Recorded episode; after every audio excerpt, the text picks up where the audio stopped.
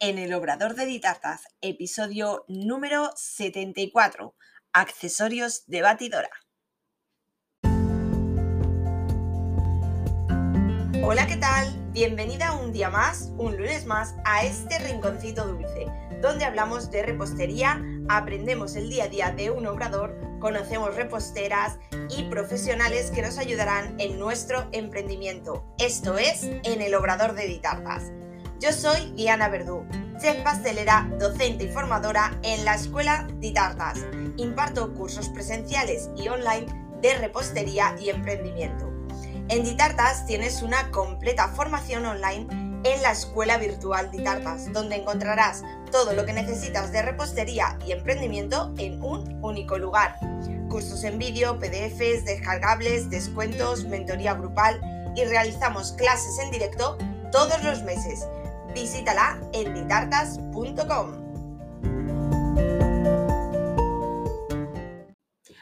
Hola, ¿qué tal? Un lunes más estoy por aquí y hoy os traigo un contenido y os voy a contar el motivo que he decidido eh, contaros hoy eh, este tema de los accesorios de batidora.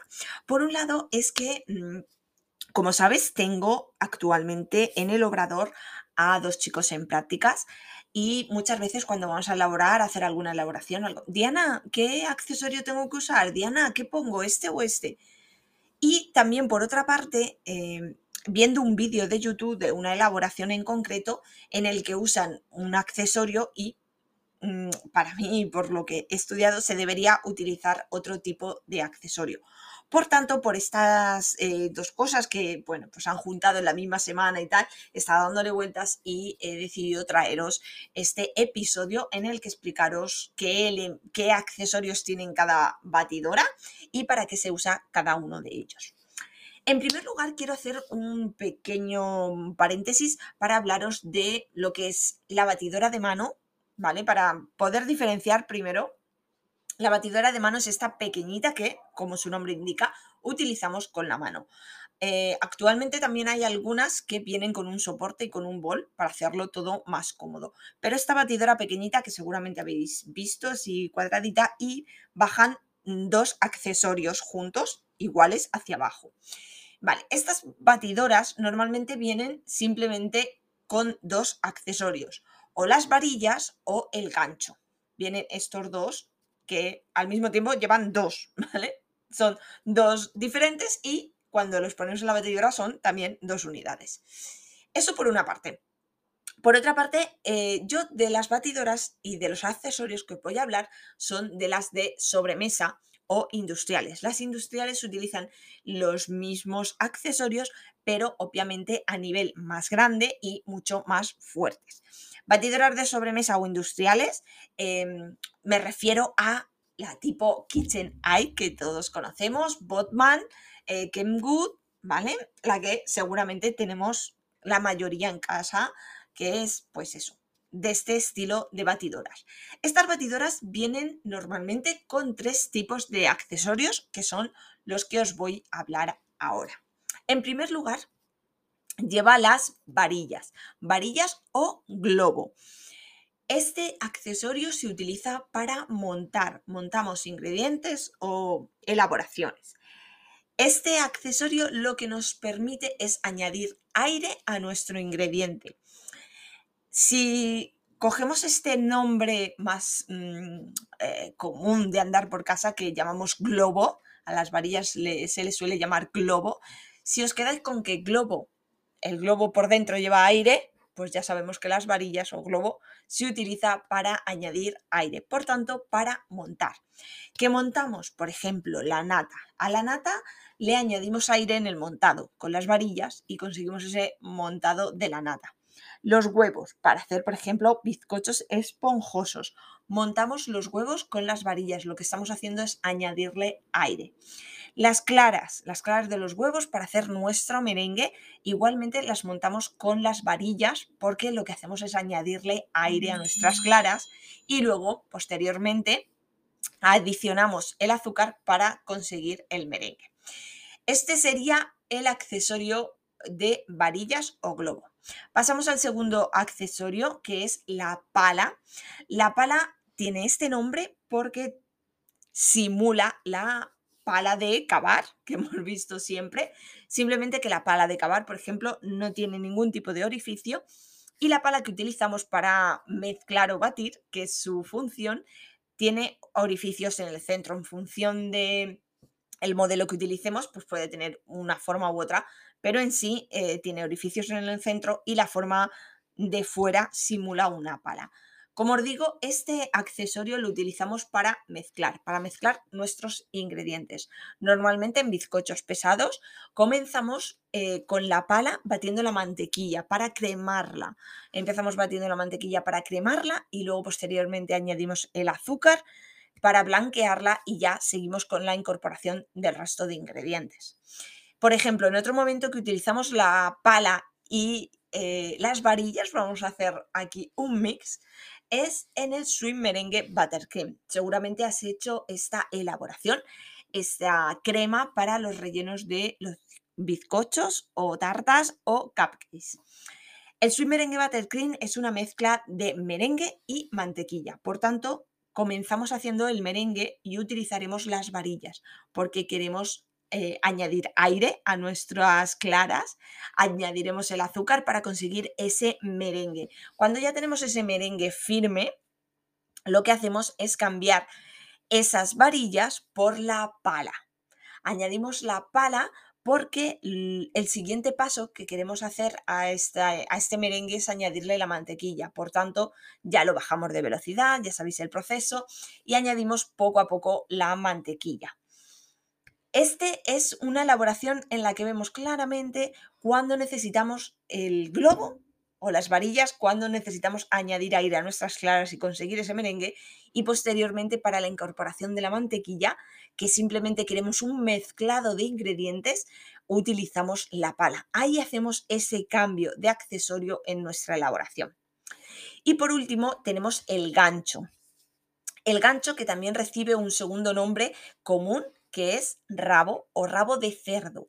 Este nombre lo recibe puesto que eh, simula el rabo de un cerdo. Sabes que el, el cerdo tiene este rabito enroscado y eh, por eso recibe este nombre de rabo de cerdo.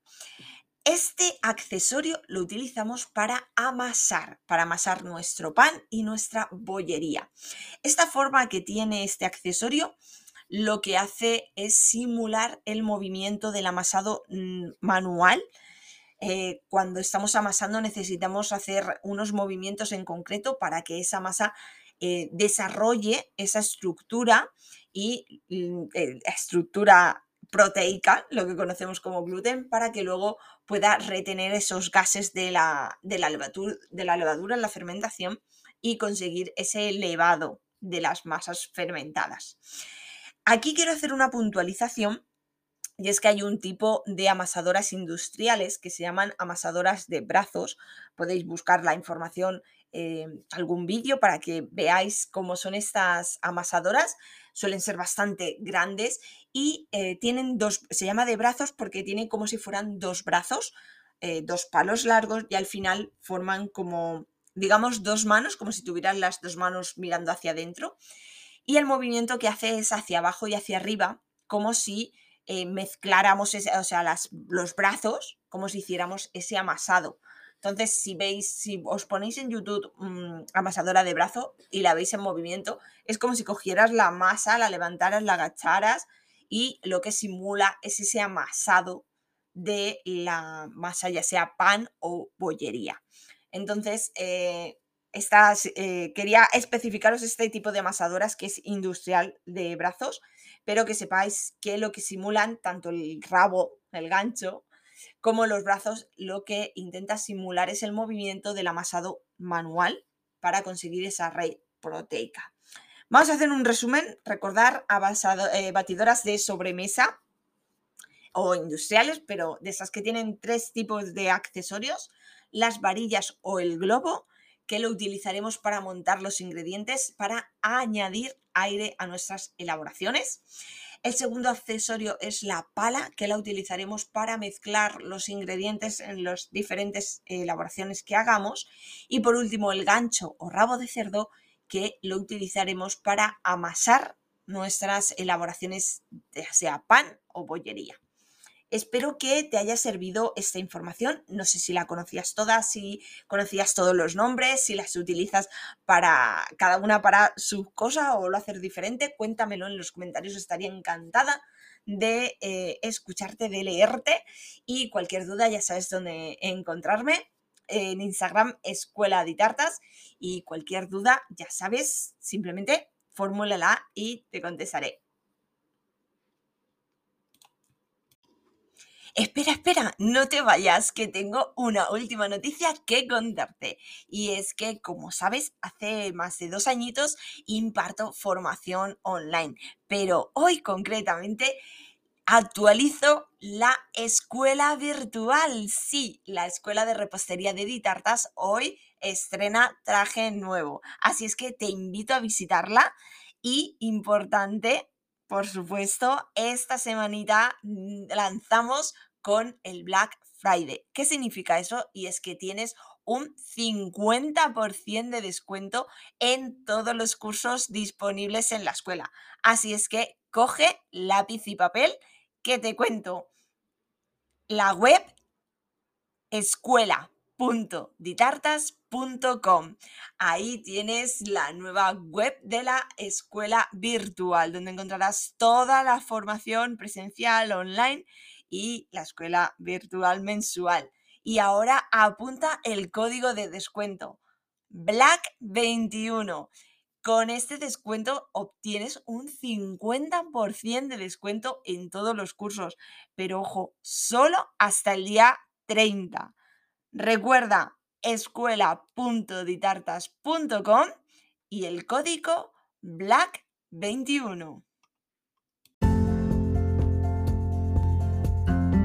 Aquí el episodio de hoy en el Obrador de Ditartas. Encantada de que me acompañes en esta aventura y espero que hayas aprendido. Sea un contenido de valor para ti y lo importante ahora es ponerte en marcha, poner en práctica todo lo aprendido. Cualquier duda o sugerencia me la puedes hacer en los comentarios o en redes sociales y estaré encantada de ayudarte.